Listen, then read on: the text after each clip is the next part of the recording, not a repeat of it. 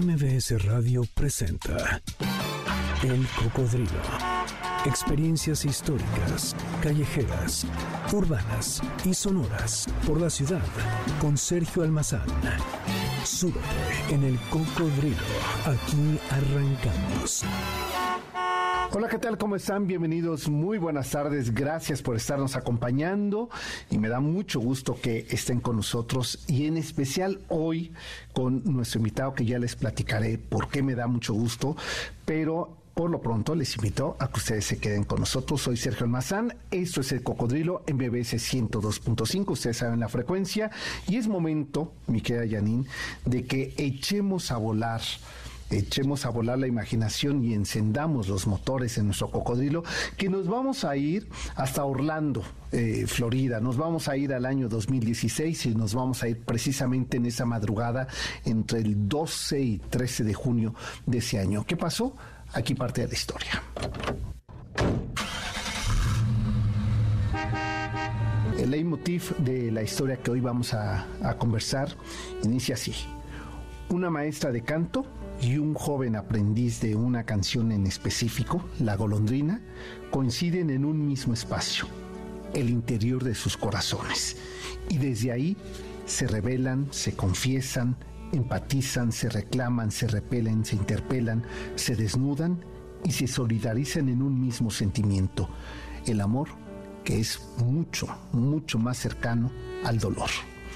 Ella es Amelia, una madre profesora de canto, víctima indirecta al perder a su hijo en un accidente, aquel 12 de junio del 2016 en el bar Pulse de Orlando, Florida, donde 49 familias más perdieron a un hijo, a una pareja, a un amigo, a un hermano, a un compañero de lucha o a un ciudadano o defensor de derechos humanos que en aquel atentado perpetrado por el homofóbico terrorista Omar Maten, eh, Ramón, por su parte es un joven testigo y testimonio vivo de lo sucedido, de ese otro accidente, donde el mismo canto los une, aunque parece separarlos cada vez más que sus heridas sangran.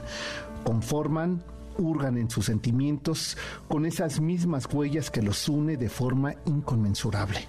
Cada uno en opuesto son en el fondo el coro emocional de un sentimiento compartido, el dolor de la pérdida, la huella de abandono, el grito contenido y el eco de esa ausencia tan presente que es el sentido de su canto.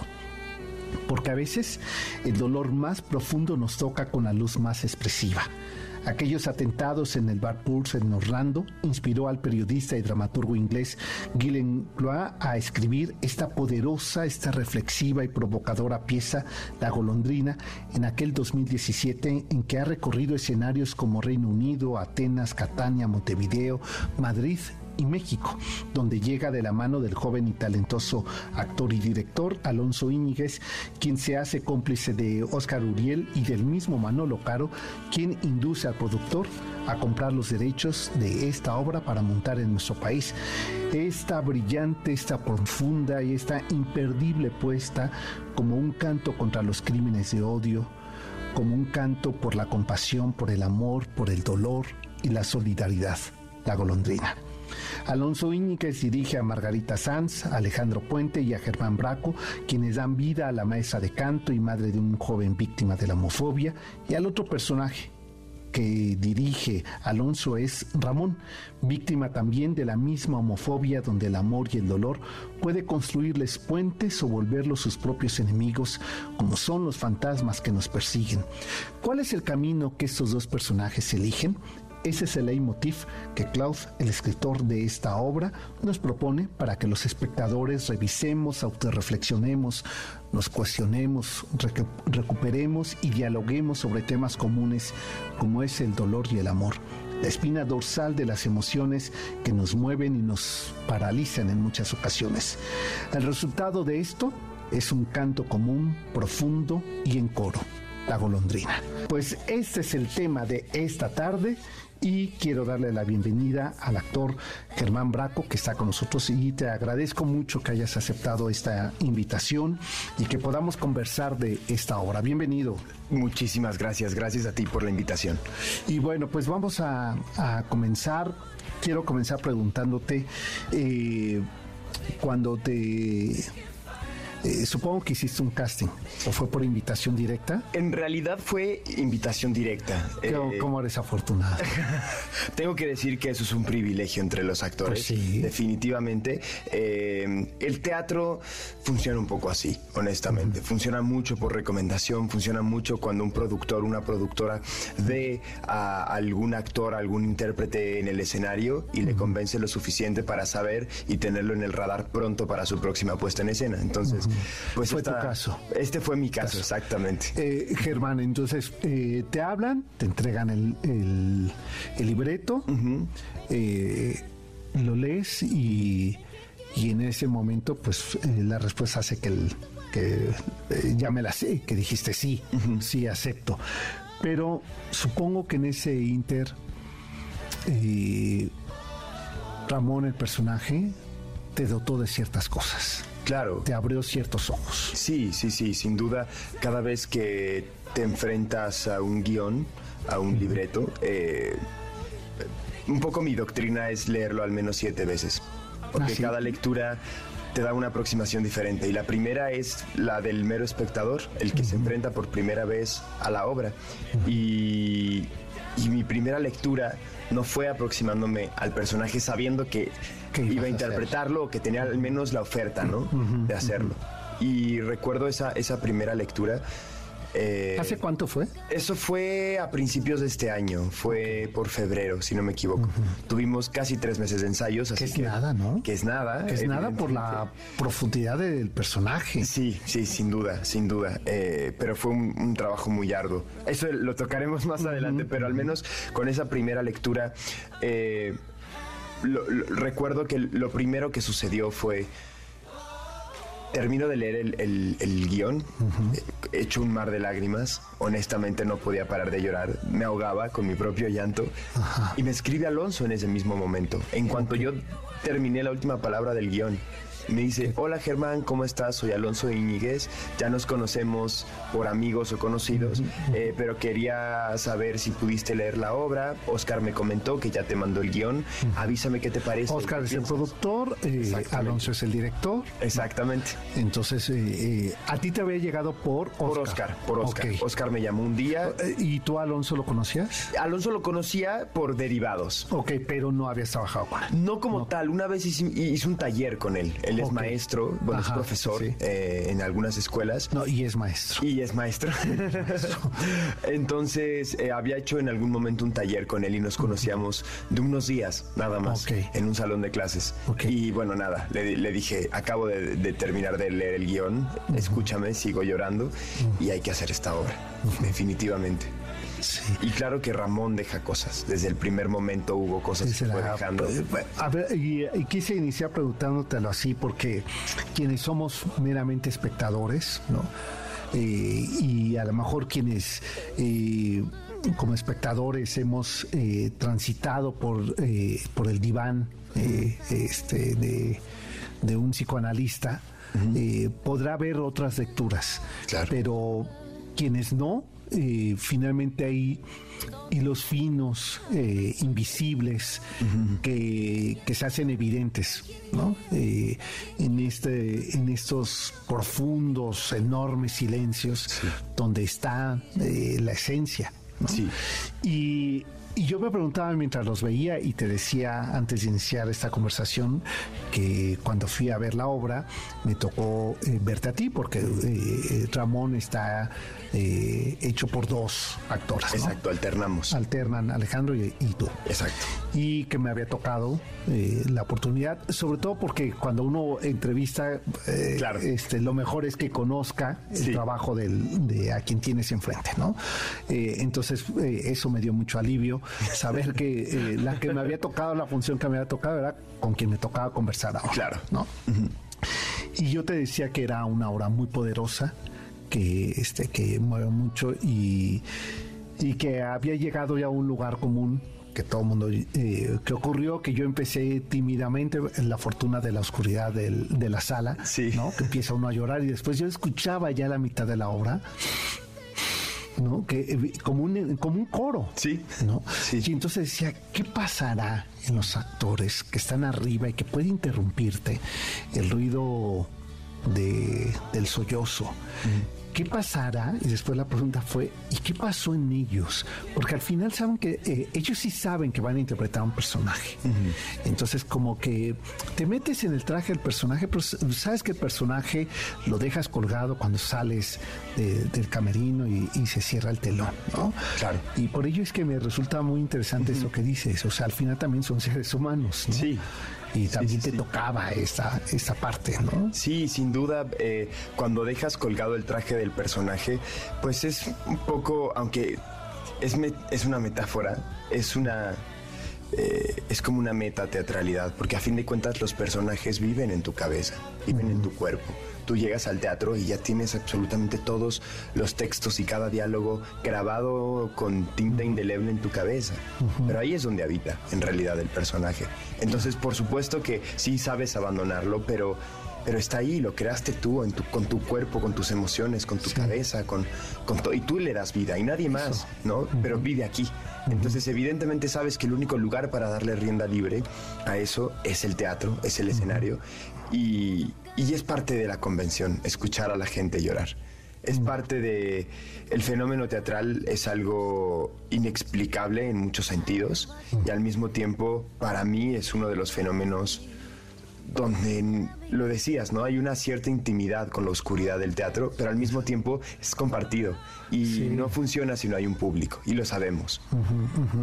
Eh, déjame hacer una pausa y, regresamos porque quisiera que habláramos justamente de esto, de esta intimidad eh, tan íntima que esta pieza eh, produce. Claro. O sea, hacía mucho tiempo que no me ocurría con una obra este nivel poderoso de un diálogo en silencio y una complicidad hecha entre el espectador y ustedes los actores. Pero esto platicamos después de la pausa. Está con nosotros eh, Germán Braco, estamos hablando de esta obra, La golondrina, que insisto, háganse el favor de ir y sentarse a verla, porque les va ahorrar muchos años, se los digo yo, ¿eh? de diván y también les va a cortar eh, ese nudo terrible de los silencios que, eh, que a veces atoran las relaciones en la pareja, en la familia, pero sobre todo con uno mismo.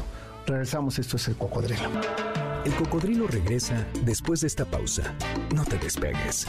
MBS 102.5 ya estamos de regreso. Sigamos recorriendo la ciudad en el cocodrilo con Sergio Almazán, aquí en MBS 102.5.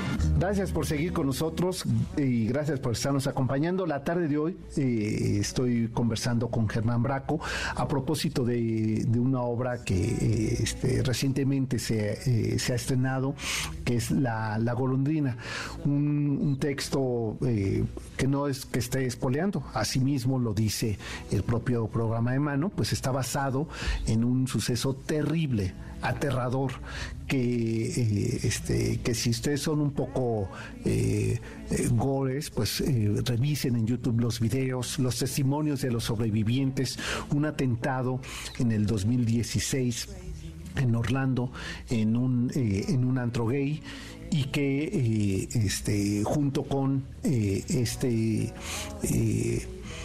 homofóbico que, que, entra y dispara ¿no? y que muere, mueren 49 personas más y junto con ellos seguramente es que murieron historias de pareja, historias de familia, seres humanos y dejaron una terrible, terrible eh, huella sangrante que nos eh, advierte de todavía el enorme trabajo que tenemos que hacer por el derecho a existir con todas las variantes que significa eso.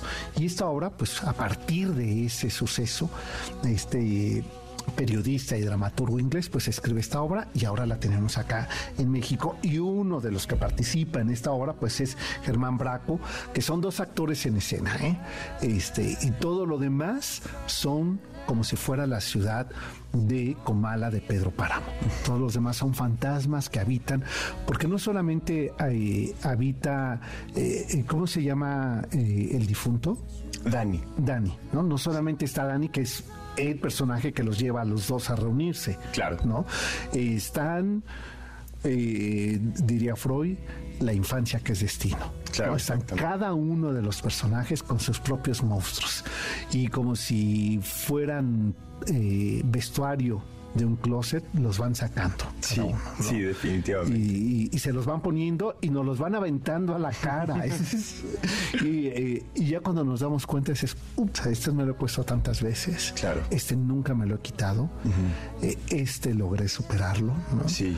Es un ejercicio poderosísimo, ¿no? Sin duda, la, golondrina es, eh, hace poco lo platicábamos, ¿no? Y, hay una frase que enmarca perfectamente la obra, ¿no? Que dice la respuesta está en el dolor. La capacidad de sentir el dolor ajeno como si fuera propio. Eso es lo que nos hace humanos. Y es así. Es así, de eso se trata. Eh, eh, estos dos personajes no pueden llegar a un puente, no pueden construir un puente mientras no se depuren de todas esas capas de la cebolla, de todos esos vestuarios y esas máscaras que nos ponemos día a día, hasta decir, esto es lo que a mí me duele. Y necesito que lo sientas para que me entiendas. Claro. Y, hasta que eso no sucede en la vida real, porque a veces también la, honestidad eh, es, fuerte, es difícil, ¿no? Mira, dice Serrat en una canción, la verdad lo único que no tiene es remedio. Ya, no puedes poner el, freno de mano ni, este, ni echarte en reversa. Tal cual. Y, aquí eh, eh, parece que no va a llegar. Y cuando llega es apenas la punta del iceberg. Esos primeros 15, 20 minutos en que no sabes a dónde va y uno empieza a especular, ah, entonces lo que ocurre, ah, puede ser, apenas es el inicio. Sin duda. ¿no? Para empezar los dos a vaciarse. Exacto. A drenarse. A drenarse. Es desbloquear un duelo, desbloquear un sentimiento de dolor, una herida que sangra es desbloquearla, aprender a, mostrarla y saber que es la única forma de, cauterizarla. Sí. Y eh, te, decía, te reservo una, pregunta, te decía en el bloque pasado, porque lees tú el, libreto, lees el guion, eh, hablas con eh, Oscar Uriel, le dices con, perdón, con, con Alonso, y, con Alonso y le dices sí, o sea, todavía estoy llorando, todavía el personaje. Y en ese momento, ¿qué te decía Ramón a ti en lo personal? ¿Qué te tocaba a ti? A mí, honestamente, Ramón no fue quien, quien me habló en ese momento. En ese momento lo único que podía pensar eran las 49 personas que murieron simplemente por, por, tener una preferencia sexual distinta. Una identidad. Y que hasta ese momento era el, tiroteo más grande que había habido en la historia de Estados Unidos. Sí. O sea, no estamos hablando... después del, del atentado de las torres. Exacto, exacto. Pero... O sea, para dimensionar que de ese tamaño se trata, que no es, eh, que no es cualquier cosa, ¿no? Sí. Y que... Eh, a ver, eh, este Germán, dices algo que no sé si yo estoy tan de acuerdo, no se trata que, este, lleguemos a un acuerdo. Está bien, porque además ese es el ejercicio que nos enseña esta obra. Exactamente. Eh, dices, por tener una preferencia, ¿no? Que sería por tener una identidad distinta, pierden la vida. Más bien por un fanático homofóbico. Exactamente. Porque entonces, si no, la historia sería que no está bien Exacto, exacto. Quien, quien no tiene la identidad sexual eh, aceptada colectivamente. En el molde, en claramente. ¿no? Sí, no, es justamente porque el otro es el que no quiere coincidir con ellos. Exacto. Y, lo que pude pensar en ese momento fue, muy bien, esto es una obra que si me conmueve a mí, el público los va con los y les va a conmover. Eh, por lo tanto me parece urgente. Me parece que lamentablemente el, tema en el que está o sobre el que está construido la obra es anacrónico todavía, es atemporal. Es un tema que no vamos a dejar de, tratar de llevarlo a cualquier emisión artística a vida y por haber hasta que no deje de suceder. Y mucha gente en muchas entrevistas nos decían, bueno, ¿y qué se siente eh, actuar un hecho tan lejano, ¿no? Como es un tiroteo que... que dicen... Sí, mucha gente nos lo preguntó. Y yo decía, bueno, pero es que, ¿qué importa que nosotros no tengamos atentados terroristas per se? Pero sí, sí somos el segundo país con más homicidios por, por homofobia, ¿no? En el mundo. en, un país. Sí, lo que... pasa es que no se filman. Exacto. Lo que pasa es que. Eh, es que no, son masivos, ¿no? Claro, leía yo la, y más bien veía el video de la declaración de este del presidente en turno en Estados Unidos y que él hacía este eh, que él o sea retomé la frase que, que, decía eh, Obama eh, tiene la misma magnitud que tuvo el, atentado del 11 de septiembre. Claro. O sea, aquí el problema es que vivimos en una realidad donde no se reconocen los feminicidios, Exacto. donde eh, este, los crímenes eh, por odio en todas estas sus variantes, no ni siquiera tenemos un registro oficial. Exacto. Entonces no esperemos que podamos ser empáticos y que haya políticas públicas eh, preventivas a este tipo de sucesos y que entonces creemos que son muy lejos y que no nos pasa. Que, que, no están dentro de nuestro contexto cercano y que, y que uno empieza a investigar más y uno empieza a abrir más el, el espectro gracias a sucesos como la golondrina, a decir cómo, eh, dónde sucede, eso es muy lejano, ¿no es cierto? Si eso no pasa aquí, es que esos locos de los gringos. ¿no? Que, es mucho más sencillo eh, adjudicarle a un suceso como un tiroteo masivo, una causa inexplicable, ¿no? Algo que nadie sabe por qué sucede, es al azar y ya está.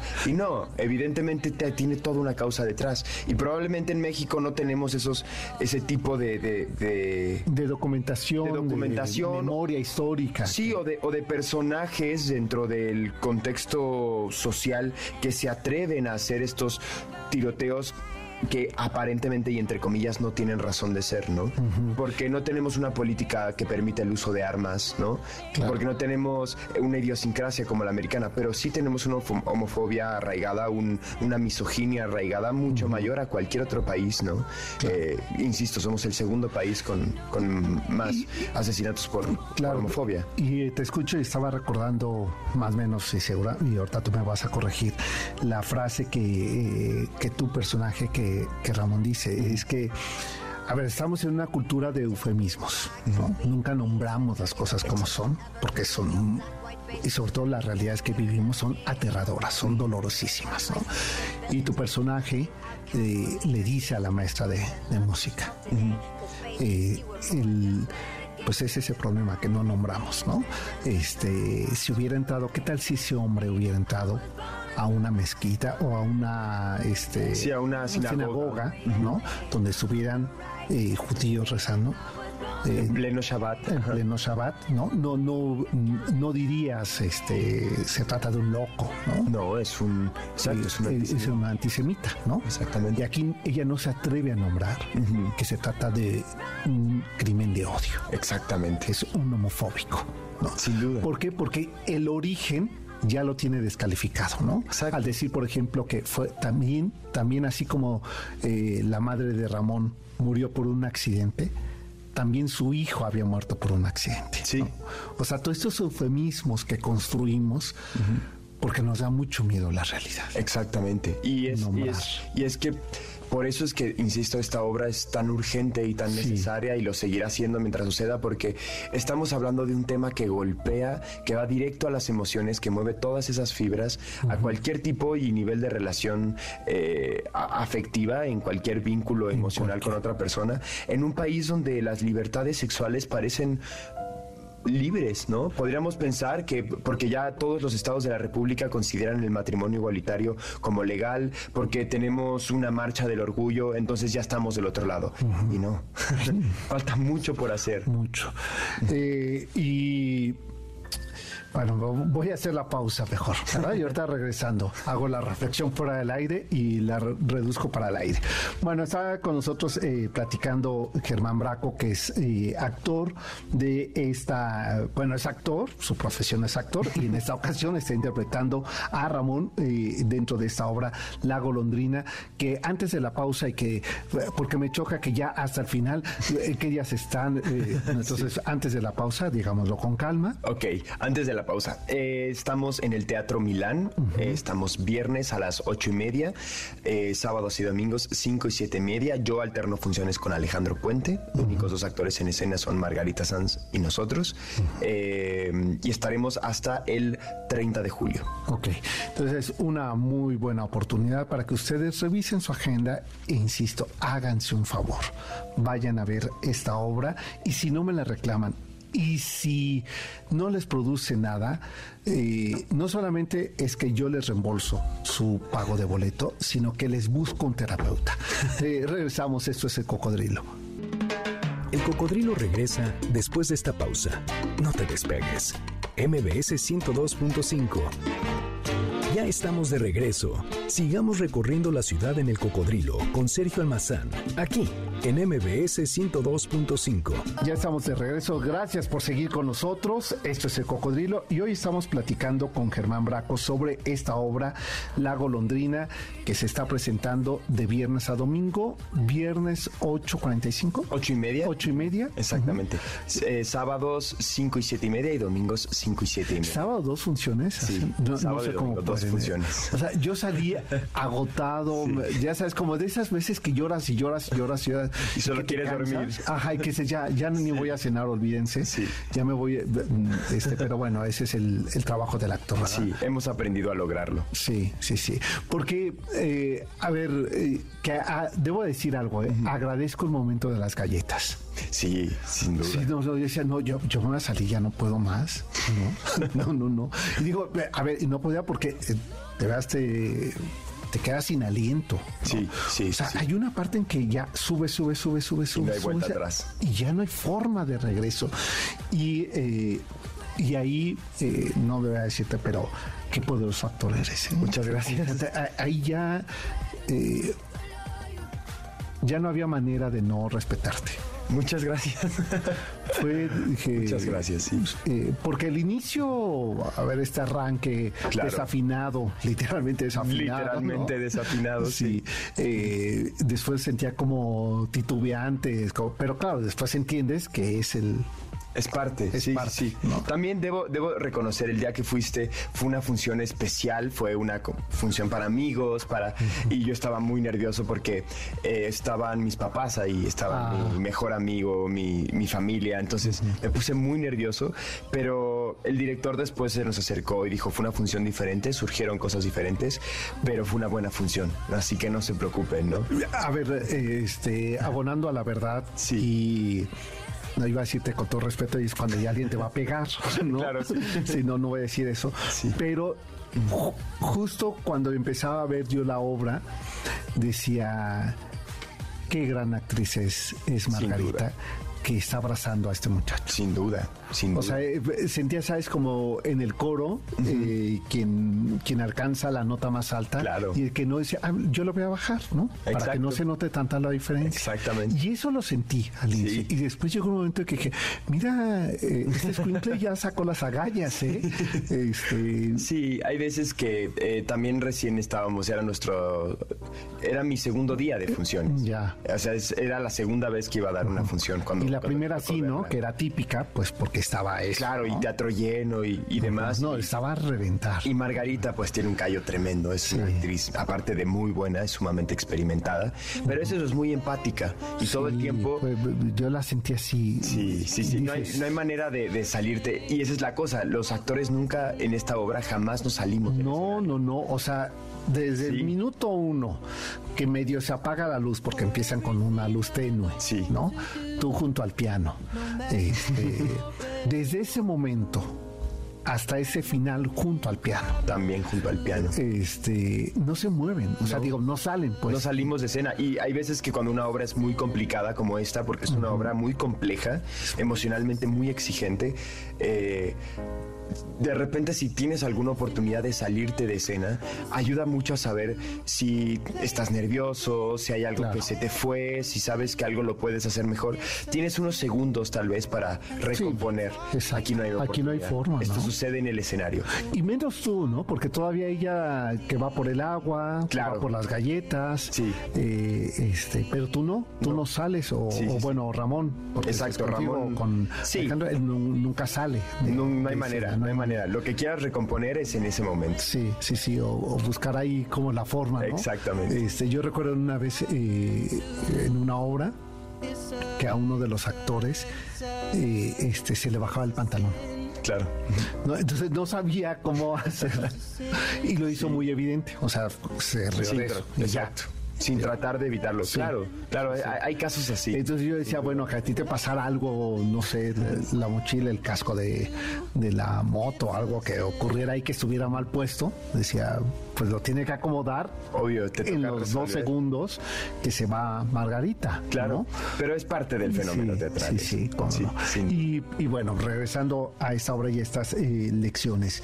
Eh, se vuelve un tema emergente, eh, sin lugar a dudas pero también yo creo que bueno que llegamos, tú eres una generación muy joven, pero los que somos de vanguardia envejecida, pensé que no me iba a tocar ver esto, ¿sabes?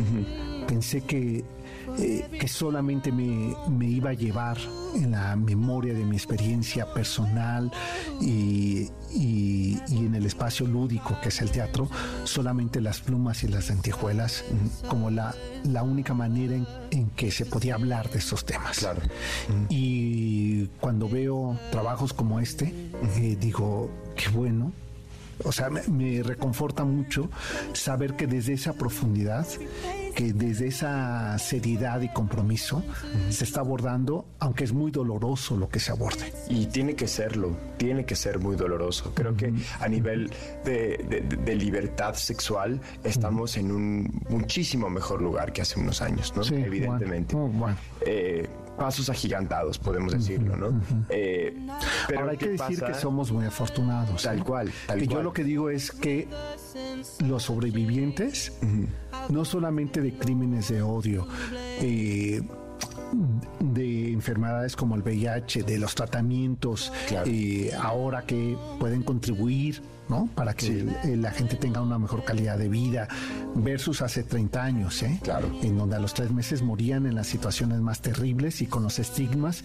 que afuera de la, del, cuarto del, del hospital tuviera marcados y dos. Exactamente. O sea, todo eso se ha recorrido. Pero también es cierto que vivimos en burbuja, que todavía, o sea, eh, una estadística con en promedio eh, eh, las mujeres trans viven 32 años. En promedio. En promedio. Hoy en el siglo XXI. Exactamente cuando en promedio los seres humanos tendríamos que vivir 90. Exactamente. O sea, viven la tercera parte de su vida. Y ahora eso sin traspolarlo hacia el interior de la República. Exacto. Evidentemente, en las ciudades donde se, se, permite, se, se, creó un lugar mucho más seguro y poco a poco se abren en otras ciertas ciudades que buscan este tipo de, reformas y que sí, falta mucho por recorrer. Porque eh, hace poco platicando con unas chicas trans decían, bueno, ok, las leyes nos protegen que incluso nos acompañen, eh, hablando médicamente, sobre la transición, ¿no? Quien se hormona, quien se, pero no hay empleo. Exactamente. Las empresas todavía, ¿no? Eh, las escuelas, no en todas las instituciones públicas reconocen la transición.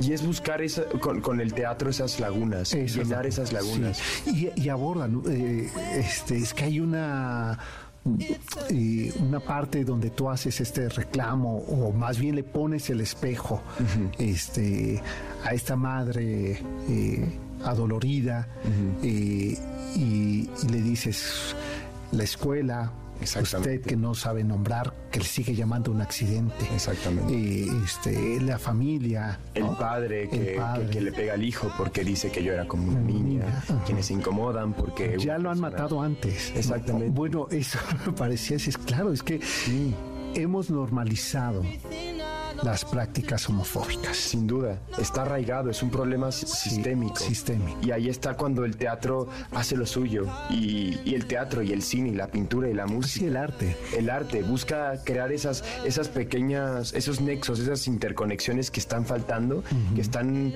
que no hacen sinapsis todavía dentro de la cultura, que buscan decir esto es importante, porque sí las reformas, sí las leyes, pero eso no termina de, no, hacer eh, A ver, eso no aterriza. Exacto. Eso, y qué bueno que están. Exacto. Pero nos falta lo de a pie. Exactamente. Nos falta ese, y ahí me parece que el, trabajo que se hace en escena, el trabajo que ustedes realizan ahí arriba, produce eso.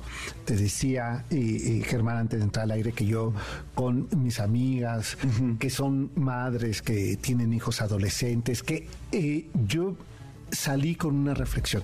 Esta no es una película, esa, perdón, esta no es una obra para la comunidad gay.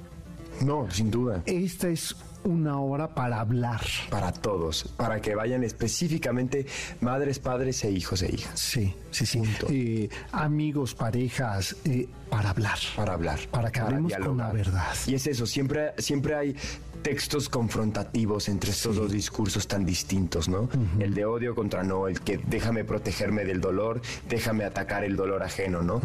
constantemente. Pero esta obra teje puentes. Sí. Y el cómo hacerlo es muy difícil.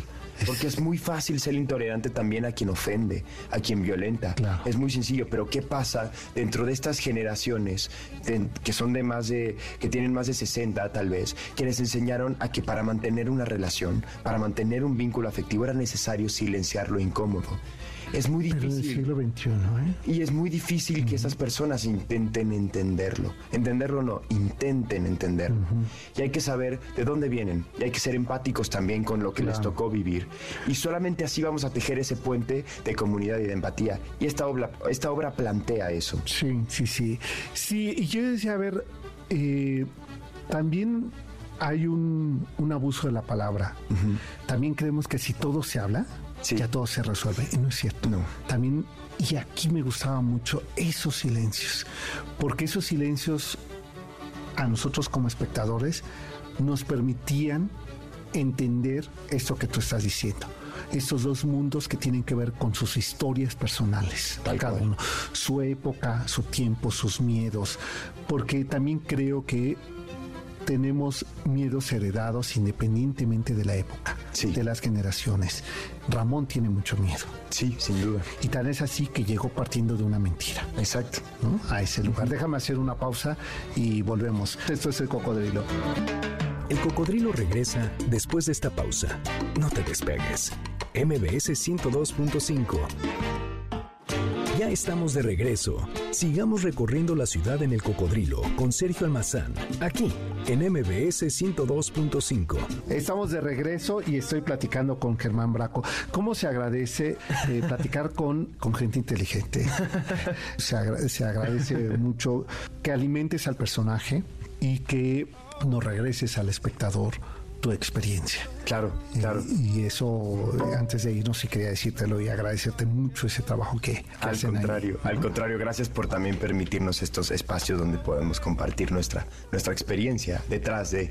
Claro, claro, porque bueno, ustedes, eh, eh, que ese es el, el privilegio de y lo digo así, el privilegio de tener a un actor aquí, porque uno los ve ahí y los que somos eh, tan fantasiosos, ¿cómo construyó el personaje? ¿Le gustaría se identificó este, en donde no este, claro. hubiera... Aquí no había opción de decir, ay, me hubiera tocado este otro personaje. No, era ese o ese, ¿no? Entonces ahí te reduce a la posibilidad de envidiar el otro personaje. Tal vez. Sí, sí. Este, eso ya es, ya, ya, te reduce una frustración. Sí, digamos que sí. Un, problema menos en Un problema, aunque después se puede sumar eso que yo te decía, el hecho de que compartas el personaje con otro actor. Dices, esa parte le sale mejor a él que a mí.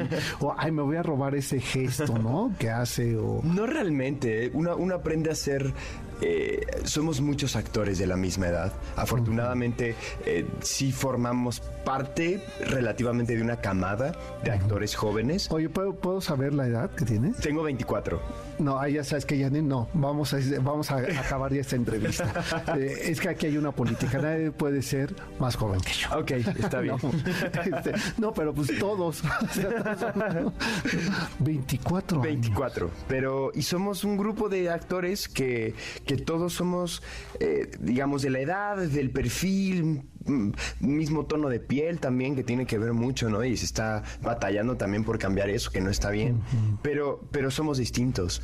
Ah, bueno, yo cuando subió tu compañero, que no lo, o sea, nunca he platicado con él, eh, lo ubico, eh, este, y decía, ¿cómo será con él? Claro. No, o sea, claro. porque es físicamente muy distinto. Sí, sí, sí, sí. Y, y actoralmente también aborda el personaje desde otro lugar, le da un bordado fino, ¿no? Que es lo que te decía.